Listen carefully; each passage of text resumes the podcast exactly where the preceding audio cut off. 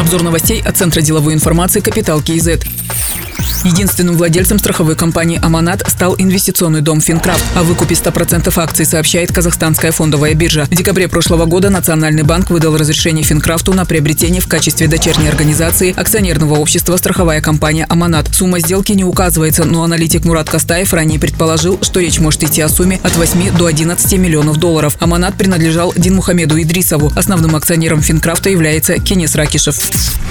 Холдинг «Казагра» сократил количество дочерних компаний и теперь их всего три. «Казагра Гарант» присоединили к Фонду финансовой поддержки сельского хозяйства. «Казагра Продукт» включен в состав аграрной кредитной корпорации, а «Казагра Маркетинг» ликвидирован. Еще одна дочка холдинга «Продкорпорация» передана Министерству сельского хозяйства. Таким образом, в структуре «Казагра» остались аграрная кредитная корпорация, Фонд финансовой поддержки сельского хозяйства и «Казагра Финанс».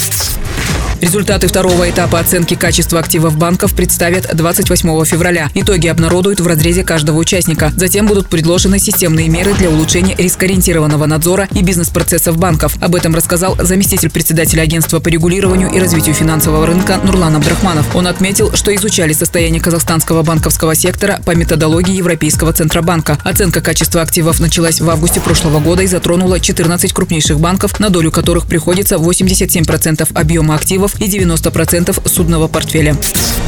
Казахстанцы в прошлом году купили 15 732 слитка золота общим весом почти 470 килограммов. Лидирует по продаже драгметалла Народный банк. Напомним, программа по продаже и выкупу мерных слитков афинированного золота для населения была запущена в июне 2017 года. Слитки представлены в пяти разновидностях – 5, 10, 20, 50 и 100 граммов. Чаще всего покупают 5-граммовые, на них приходится 32%. В то же время на обратный выкуп принято 84 слитка.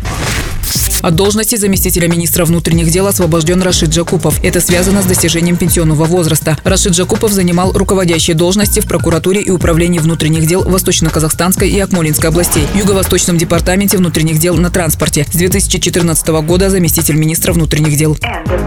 Другие новости об экономике, финансах и бизнес-истории казахстанцев читайте на Капитал Киезет.